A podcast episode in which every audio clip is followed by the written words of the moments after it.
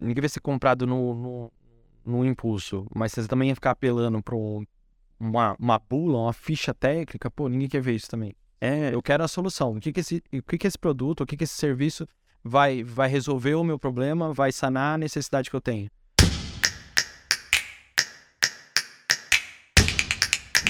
Olá pessoal, estamos começando mais um episódio de Briefzinho, um projeto de conteúdo e educação da agência Inside for You que visa entregar conteúdo de qualidade e falar do dia a dia é, de uma agência de marketing em relação à atuação com seus clientes, com as suas marcas e também é, comunicar, né, falar com profissionais tanto da área de marketing de empresas quanto também de agências, porque a gente vivencia várias coisas no dia a dia e a gente quer compartilhar aqui da maneira mais real possível para que todos tenham noção do que acontece e como atuar, lógico, né, de maneira melhor.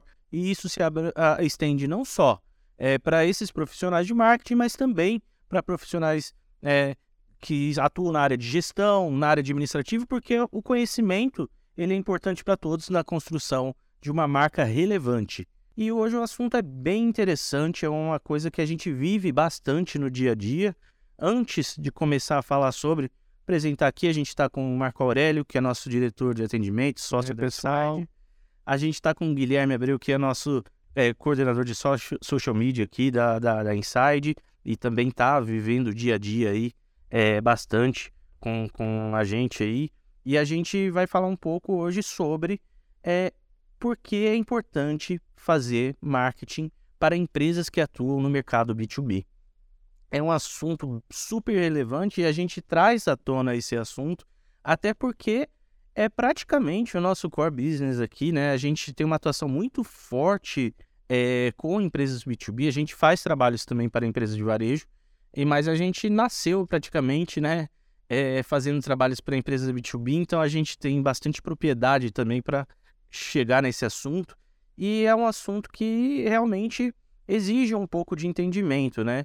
É, a gente precisa trazer um pouco é, de, desse conhecimento, porque é um grande desafio a gente explicar muitas vezes, né, Marco, é, para o cliente qual é essa importância, né? Por que realmente é, é, a gente precisa fazer um marketing B2B, porque parece ser uma coisa meio seca, né? Só uh, uh, antes até de, de, a gente entrar um pouquinho no assunto, para quem não sabe, o, o, marketing B2B, ele é o marketing é, em tradução literal de negócio para negócio. Então é assim, é uma empresa que vende para outra empresa. Um exemplo claro assim é a Inside, por exemplo, como agência, entrega os seus serviços para outra empresa. Essa é uma modalidade de B2B. É, também temos fabricantes de produtos que vendem para distribuidores de produtos que não que esses distribuidores vão fornecer para o consumidor final. Então essa fabricante está fazendo uma venda B2B.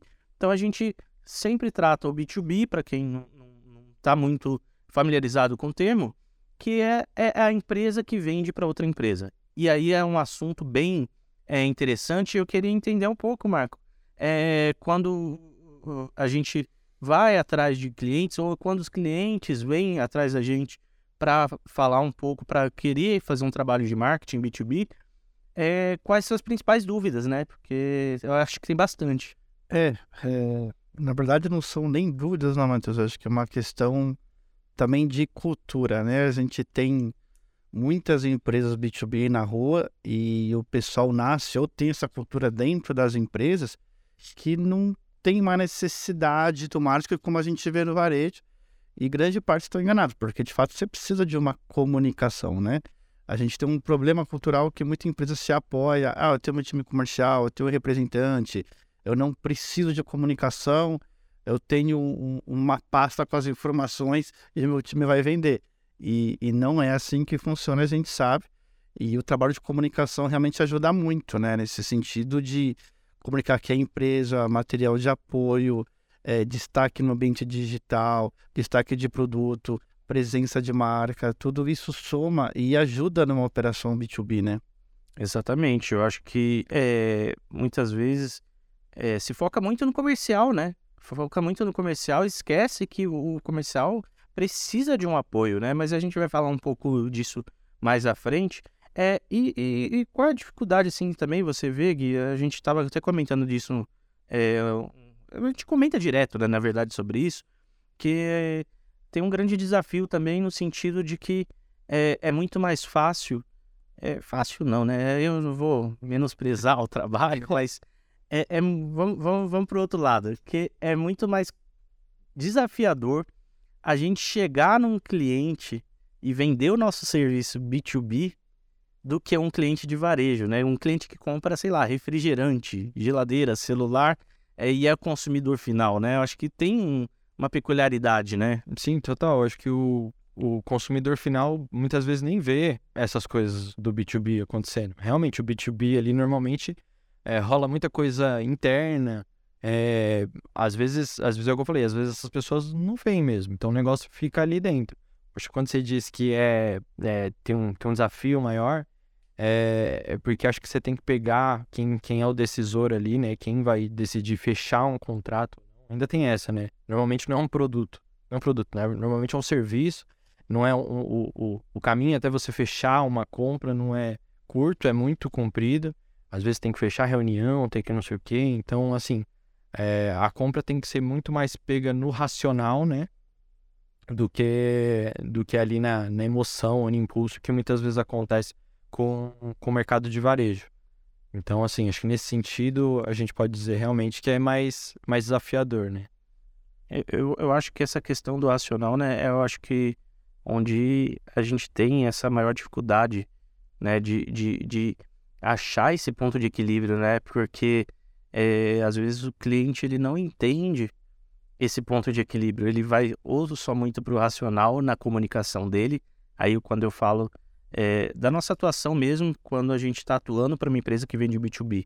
Ele quer comunicar muito o racional e muitas vezes esquece ali também que tem uma pessoa por trás, né? A gente tem que comunicar o racional, lógico, mas tem uma pessoa por trás, tem um gerente de marketing, tem um gerente de produtos, tem um, um CEO da empresa que, ela, que ele quer vender, e são pessoas. É, você ainda precisa convencer alguém, né? Tipo, não é porque é uma empresa que você está trabalhando, vai vendendo um serviço, um produto para uma empresa que é, é, é, mecânico. Não é mecânico, pô. É uma pessoa que está decidindo se sim ou se não. É, e aí tem outro ponto, né? Que, que, geralmente é uma grande jornada, porque não é só uma pessoa, né? Sim. É, tem esse ponto, que nem você pode ter uma demanda de uma empresa X que o comercial, putz, eu preciso de uma agência de comunicação para me ajudar. Ok.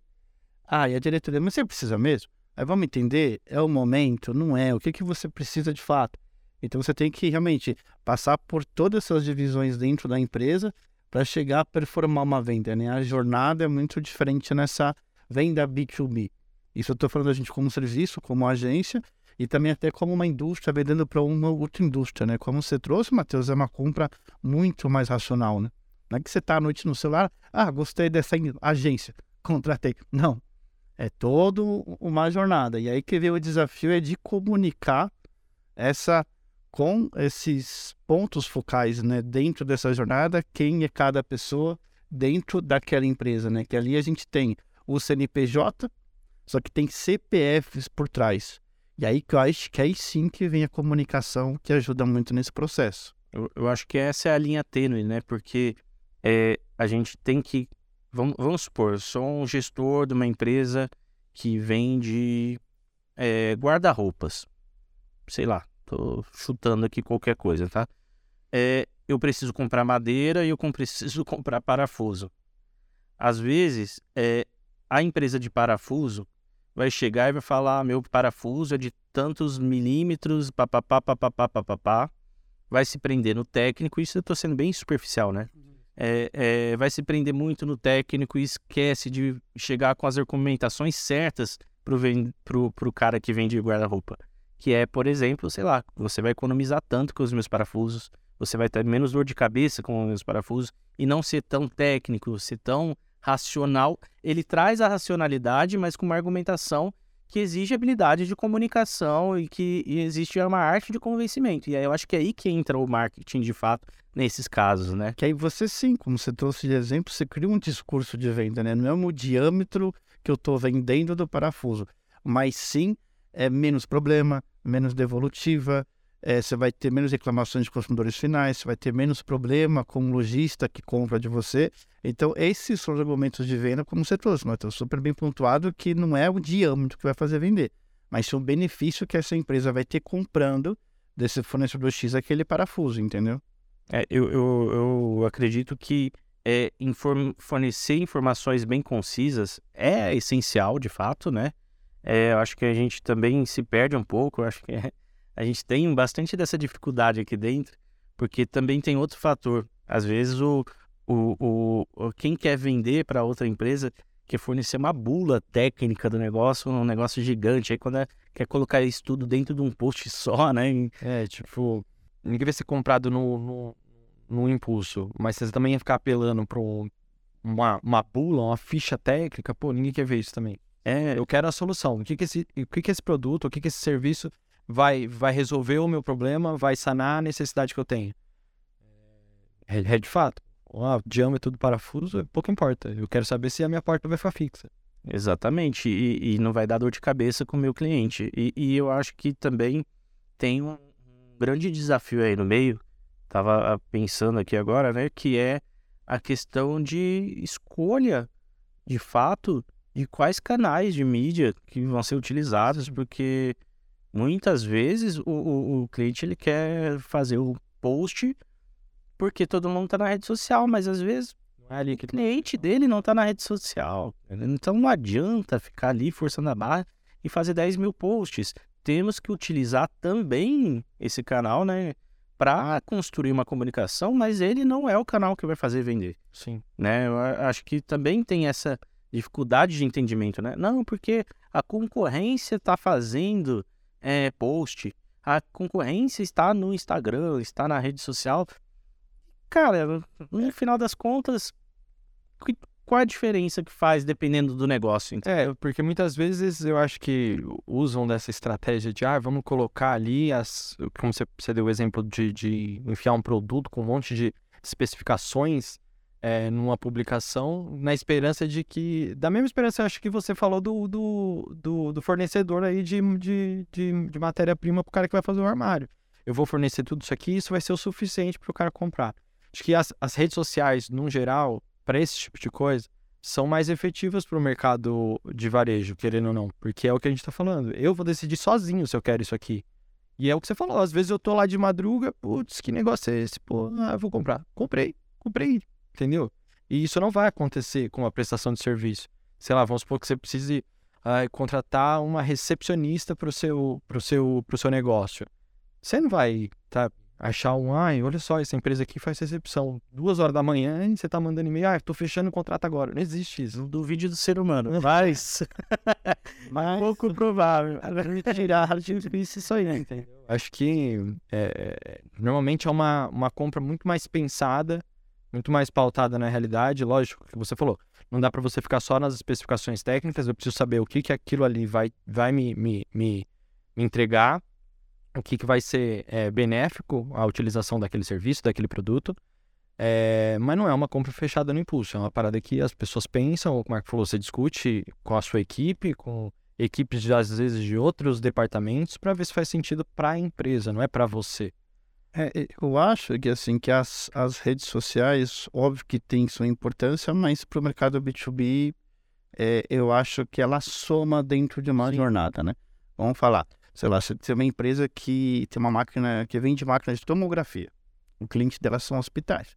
O cara não vai estar, tá, por mais que ele é o cara de compras, num domingo à noite com a família passando rede social, que geralmente a média é 3, 4 segundos de atenção, eu vi uma máquina de turma, legal, um milhão e pouco, pum, comprei. Não, né? Não. Talvez você pode passar por ele e aí você vai ter toda uma jornada, viu? um trabalho de e-mail, um trabalho mais consistente, um trabalho de conteúdo que ele vai ver mais essa máquina e fala, nossa, gostei dessa empresa, gostei desse modelo. Eu tenho dois, três que eu tô no radar, eu acho que eu vou... Eu lembro daquela na rede social que eu vi no domingo, eu acho que eu vou dar uma ligada lá, talvez receber, aí sim, o time comercial, mas ele já passou por toda uma jornada de comunicação. Ele viu na rede social um post voltado para aquela mídia, ele enviou um e-mail que ele recebeu, ele chegou num artigo, num conteúdo que talvez pode ser minimamente técnico, mas explicou o que é o diferencial. Nossa, eu fui impactado cinco, seis vezes eu vou falar com essa empresa. Aí, aí sim funciona a jornada, entendeu? É, e não me entendam mal, não, quando eu disse que uh, em relação a redes sociais e empresas B2B. Não que ela não, elas não devam estar lá, pelo contrário, elas têm que estar lá sim. É só que a abordagem é completamente diferente de, um, de, um, de, um, de uma empresa varejista, por exemplo. É, é, é, até uma coisa que a gente abordou num, em alguns episódios atrás, né? que é, é a questão de um planejamento estratégico para desenhar as melhores maneiras de, de, se comunicar, porque realmente você vai despender é, ali um recurso, vai gastar uma energia ali para produzir alguma coisa que talvez não seja tão eficaz quanto produzir, por exemplo, uma apresentação comercial que vai cair ali no colo de quem vai comprar e vai impressionar. Então, será que não vale mais a pena? Ou se é um produto muito, muito interessante, com muitas especificidades, por que não produzir um vídeo bacana para que o representante comercial consiga é, mostrar aquele produto da melhor maneira? Ou entra até mesmo a questão hoje, que aí o Marco deu até uma pinceladinha, a gente pode falar um pouco mais, da questão de construção de conteúdos ricos, porque é, às vezes num post você não vai conseguir comunicar. Então a construção hoje de um blog, de um artigo, de um vídeo mais completo, de um, de um e-book, é, desse tipo de coisa, é, funciona muito mais porque, primeiro, como é, consegue expor as características é, técnicas, só que lógico, sempre de uma maneira leve, e consegue também construir autoridade no assunto. É, é um ponto super importante, porque uma compra B2B, pelo meu ponto de vista, ela é baseada em preço, se vou receber o que eu estou comprando de fato, uhum. se é o melhor ali é, é fornecedor em, em, em quesito de qualidade e confiança. Tipo, posso confiar nessa empresa de fato que eu estou fazendo um negócio eu não simplesmente estou comprando é, é, uma garrafa d'água. Estou comprando, sei lá, um trator. Estou comprando um, algo que é realmente para o meu negócio. Posso confiar nesse fornecedor. Então, é, a construção de um conteúdo rico, ela vem a calhar e cai como uma luva nesse sentido da gente construir autoridade. E é isso que a gente sempre passa né, para os nossos clientes às vezes é uma coisa meio intangível, até parece que é, é, é complicado de explicar mesmo. Putz, por que eu fazer um blog? Qual a diferença que faz? Não entendi ainda. Você constrói autoridade, tem aspectos de indexação, né? Tem um monte de, de fatores, né? Sim, essa questão de autoridade eu acho super importante, né? Porque justamente como essa jornada é muito mais pela razão do que pela emoção, né? Você vai se posicionando na internet. Né? Então, aquela empresa, aquele potencial comprador, ele vai você uma vez, três vezes, cinco, dez vezes, ele vai cair no seu blog, no seu artigo, no seu site. Aí sim ele vai ver uma rede social, porque ele passou ali uma coisa muito bem amarrada com remarketing. Então, ele vai ser impactado, mas ele chegou no material que ele gostou daquilo e foi muniço ele de informação. Então, se essa empresa está me ajudando na minha jornada, eles têm autoridade. Aí você começa a trocar esse mindset do cliente, aí sim você cria uma boa jornada para performar uma venda, né? Voltando ao que a gente falou como exemplo, uma máquina de tuão, uma coisa, um investimento muito alto. Por que um hospital comprar isso, né? Porque justamente tem que estar na operação dele, ele tem que fazer exame, ele vende exame. É um investimento muito alto, ninguém vai comprar isso com um anúncio simples, né? Tem que ter toda essa jornada e a construção de artigo ajuda muito nesse processo. E às vezes é, a gente consegue criar uma relação, né? A marca e a pessoa que está buscando esse serviço, esse produto, antes mesmo dela fazer uma compra, antes mesmo dela fechar um contrato, já existe uma relação ali é, com a marca que está tentando te oferecer um serviço ali.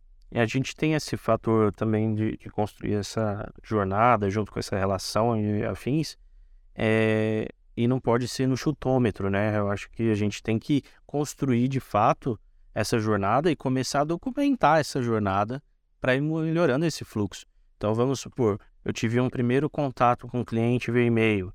Então eu tenho que, tenho que fazer uma segunda tentativa ali se ele é, leu o meu e-mail, vou conduzir de uma maneira. Se ele não leu o meu e-mail, vou conduzir de outra. É entender muito bem, como você falou lá atrás, é, quem são as pessoas-chave lá dentro, porque a gente traduzindo para o marketing, traduzindo para a parte do convencimento, lá dentro da empresa a gente vai ter perfis de pessoas que são influenciadoras de decisão, que são decisoras de fato. Então a gente tem que entender quem é quem no, no jogo do bicho ali para comunicar da maneira certa com essas pessoas, construir as cadências de e-mail, construir a comunicação com essas pessoas da maneira que elas é, é, dar informação, passar para elas informação que elas têm que ouvir de fato. Não adianta, por exemplo, falar com uma pessoa que é influenciadora da decisão e ficar batendo muito é, em preço, em negociação. Enfim, ela quer saber o que vai otimizar o trabalho dela. Tem a pessoa que vai usar diretamente o maquinário ou o produto ali, enfim, e ela precisa saber se aquilo vai otimizar o dia dela. Ela não quer saber quanto vai custar, ou de onde vem, se vem da China, se vem do Paraguai, tanto faz. Ela quer saber é, se vai otimizar o dia. Então, entra até um fator muito importante que é, é uma grande batalha do dia a dia, que é construir uma base de dados ali, é construir para poder aí partir daí construir um CRM, porque a gente traçando os perfis das pessoas, a gente consegue direcionar a comunicação. E aí é um grande desafio, né? Porque a gente entra na parte até tecnológica né, das empresas, a gente tem um, um ponto aí que é bem complicado. É, é, é, um trabalho árduo que é um trabalho em conjunto, né? A marcha a comunicação junto com tecnologia. É, e, e, existe uma grande dificuldade, né? Você conseguir entender quais são as divisões, quem são as pessoas e o que comunicar para cada pessoa no momento que cada pessoa tem que receber essa informação. É, é, é um grande desafio e, e, por isso que hoje não tem como a gente fugir disso, né? A comunicação está muito interligada com tecnologia. E os dados também são bem importantes nesse processo, né? É, e dados é uma coisa que, assim, se abriu a empresa, você já tem dados de pessoas que você está vendendo, pessoas que você está comprando. E, putz, tem gente que decide fazer isso depois de 50 anos de empresa. Entendeu? Aí que fica complicado, né? Eu acho que se você tem isso desde o início e você vai alimentando isso que você tem desde o início, é, a, a, teori, teoricamente, no futuro é para você estar tá mais tranquilo. Você só vai atualizando e alimentando com pessoas novas, com clientes novos, com prospects novos.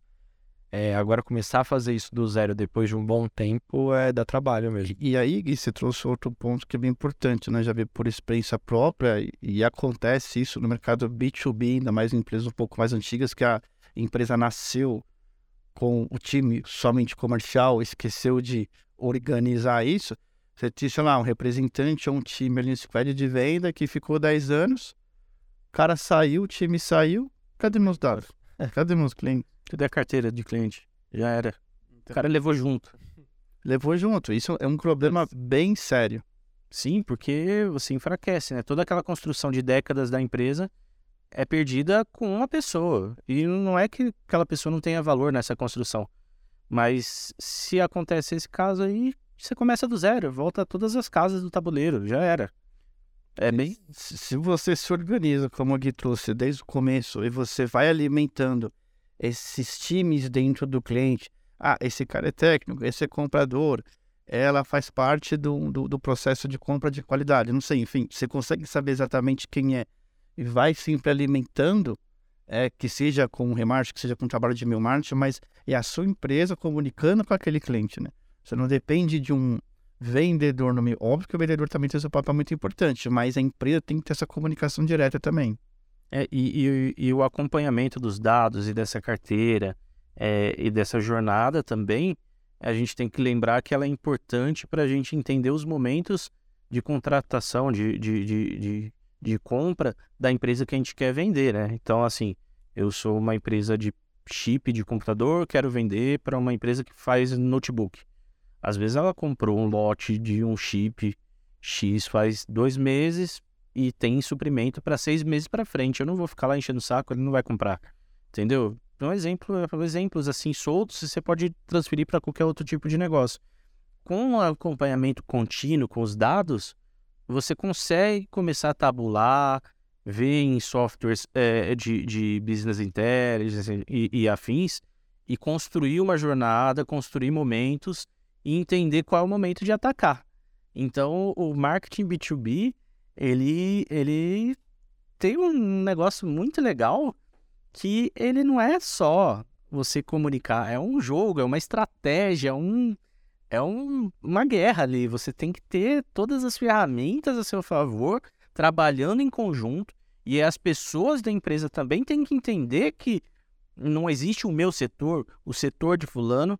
É, os setores têm que trabalhar em conjunto, trazendo informações, trazendo o que está acontecendo, dando informação, ó, isso daqui não rolou bem em tal cliente, como que a gente pode melhorar, para começar a construir uma comunicação eficaz de fato, concisa, onde todo mundo fale a mesma língua, porque aí o negócio flui, funciona. Então, é, é, é, tem esse conjunto e esse acompanhamento de dados, né? É super interessante e faz parte desse, dessa guerra. Faz, faz parte. É... E como você trouxe, Matheus, de fato, tem que estar todos os times alinhados, né? E, e, o time tem que ter a cultura, independente de qual divisão, de acreditar, alimentar. É, é, é super importante, entendeu? Porque você tem um range, dependendo da pessoa que é nova, tanto de cabeça ou de pouco tempo de empresa, aí outra pessoa já tem 20 anos, putz, eu não vou preencher isso, eu não quero fazer isso, vou deixar aqui, enfim. Se todo mundo não tiver na mesma energia, sincronizado, a gente tem muita perda de dados no meio do caminho, né? Que aí complica para uma operação, para uma campanha, alguma coisa que performe melhor com um target mais definido. Tempo, quem é a pessoa, quem é o decisor, entendeu? E, e, a gente entra até num ponto, né? Que marketing B2B não é só falar com o público é, potencial, seu potencial cliente. A gente tem que trabalhar essa cultura interna e comunicação interna também. Construir é, é, recursos para que quem está na rua consiga vender melhor e de maneira padronizada. É, construir cultura dentro da nossa da, do ambiente de produção para que o produto que eu estou vendendo para outro para outra empresa saia com qualidade. Então todo mundo tem que estar tá no mesmo clima. Esse fator que você trouxe de, de, de nivelar quem tem um ano ou quem tem 20 anos dentro da empresa é essencial porque realmente é, isso acontece com frequência, né? A gente vê por aí e, e, e, realmente a pessoa que chega, ela chega sem às vezes bagagem nenhuma e ela não é obrigada a ter bagagem, uhum. só que a empresa tem que dispor de comunicação eficiente e processos eficientes para trazer essa pessoa para o universo da empresa. Tipo, beleza, você chegou aqui. Exatamente. Você chegou aqui, você aterrissou aqui, esse daqui é o seu planeta agora. Assim que a gente trabalha, você vai se guiar aqui. E se a empresa não tem uma comunicação eficaz, não faz até o endomarketing, ou enfim, comunicação interna, algum utiliza desses recursos, é, é difícil você comunicar com quem acabou de chegar. O que acontece é que você tem que ampliar a rotatividade de colaboradores que são recentes e fica muitas vezes aí um, um perigo é que você fica refém daqueles colaboradores que têm décadas na empresa. Não quer dizer que, que a pessoa não está entregando. Só que muitas vezes acontece, a gente tem um colaborador que acompanhou as décadas e evoluiu junto, mas a gente tem aquela, aquela questão do colaborador que está ali e só ele que sabe o que está fazendo, teoricamente, mas ele não evoluiu. Então ele puxa a evolução da. É um freio na evolução da, da, da empresa também. Porque ele, ao não evoluir, só ele tá com aquilo ali na mão, lascou. Como que a, a empresa trava também, é um freio, é, um, é pôr um paraquedas no, no, no, carro ali e tentar arrancar, não tem como, né? É, a gente vê muito isso, né? A gente vê isso muito na rua, Matheus. É, é, tem grande número de empresas que você tem esse descompasso, né? Geralmente você tem pessoas que performam muito bem, pessoas que estão muito tempo de casa que ou não querem evoluir, ou não querem acompanhar o processo da empresa, mas a empresa fala, putz, você está aqui tanto tempo, então, sabe, tem aquele outro lado que acho até bonita a consideração, mas a empresa todo mundo tem que estar tá performando com a mesma cultura, entendeu? É, você vê várias matérias, que você vai lendo na rua e é um fato, empresas que performam bem, eles se ligam muito mais ao fit cultural. Cara, você entrou aqui, você não sabe, eu vou te ensinar. Mas o cara tá com tesão naquela cultura da empresa e eles vão para cima. Acho que isso que é o mais importante, né? E, e óbvio, a pessoa que já está com mais tempo de casa, é legal se renovando, se adaptando, falando com gente nova, pegando feedback quem está chegando e acompanhando o que está rolando no mercado, né? Eu acho que isso constrói um, um legado para a empresa. Até porque a gente também já falou em outro episódio que o próprio colaborador, principalmente nesse caso B2B, quando a pessoa está na rua, ele é o embaixador da marca. Então, se ela, ele não está preparado, não houve uma comunicação ali para ele entender qual é o clima da empresa, quais são os objetivos, metas é, claras do que, que a empresa quer para os próximos dois, cinco, dez anos, ele não vai saber o que, que vai fazer na rua, então ele vai fazer o negócio de qualquer jeito. Então, a comunicação interna e o endomarketing são essenciais também nessa construção. Digo até, vou até além, né? Não só para empresas que vendem, que trabalham B2B, mas para qualquer tipo de marca, qualquer tipo de empresa, né? A gente pode até, num próximo episódio, falar um pouco mais sobre isso, porque é um assunto que é menosprezado. É, a gente vê só em empresas gigantes fazendo endomarketing de uma maneira séria. Quando a gente vem para empresas de é, médio, grande porte ali, algo ali que não é tão gigantesco, esse é um assunto que é, parece que é. Não é prioridade, não. nunca é. Não, não é. É bem complicado. Então é realmente um assunto bem interessante, mas vamos alongar nele aí para não. Sim. Que é um assunto que merece um, um episódio à parte. É só para ele, né? Mas é, é, é, é isso. Eu acho que a gente tem que buscar realmente recursos é, para comunicar. As empresas B2B realmente precisam de comunicação. A gente precisa construir realmente uma, uma comunicação eficaz, planejada, em cima de alguns pontos que a gente identifica através de pesquisa de mercado, de entendimento do mercado de atuação, né? Então, eu acho que é, é, é essencial realmente que as empresas que trabalham B2B tenham marketing de uma maneira diferente. Tem que mudar um pouco o ponto de vista. Não pode ter esse, essa visão bitolada que é que nenhuma empresa que anuncia em grande mídia, etc. Não é. É totalmente diferente, mas comunicação tem que existir, né? Afinal, o ser humano, por essência, ele nasceu e ele evoluiu por causa de um dos fatores é, a comunicação. É, e para você sair de casa, né? Você vai vender. Primeiro, o que, que você vai vender? Você tem que mostrar o que você vai vender. Você tem que criar um discurso de venda. Então, você tem um discurso de venda. Você tem o produto que você vai vender. Você vai aonde você vai vender. Você tem estratégia, canais de mídia, onde ele está. Então, assim, a comunicação está em todas as etapas, né?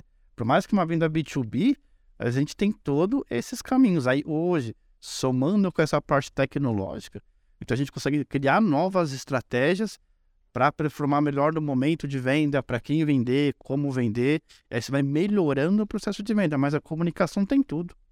Pode ser via telefone, via e-mail, você bater na porta, Independente. Tem comunicação no meio do processo, senão você não vende. Exatamente, eu acho que é isso. Comunicação, comunicação é essencial em, em qualquer lugar. Você, você vai no mercado, você tem que se comunicar, você tem que, de alguma maneira, falar com alguém. Uhum. Tudo é comunicação e não é diferente no marketing, né? Bom, para encerrar, queria saber se vocês têm alguma consideração final é, sobre esse assunto. É lógico que, como a gente sempre, eu gosto de reforçar ao final dos episódios, que a gente dá uma pincelada aqui nesse curto espaço de tempo que a gente está falando com, com vocês aí que estão ouvindo. Mas tem muito mais coisa para abordar, então fiquem à vontade para mandar perguntas, manda aí inbox para gente, não tem problema, sugestões.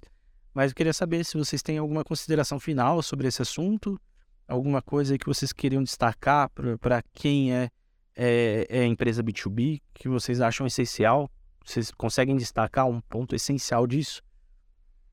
Matheus, acho que se for para linkar um ponto principal para as empresas de B2B, gestores de marketing, gestores comerciais, realmente tomar esse cuidado, nessa atenção com a comunicação, com o marketing, não só ver a comunicação, o marketing como somente um papelzinho de apoio para o representante para a rua, deixar um pouco essa cultura de lado e enxergar mais além, sabe?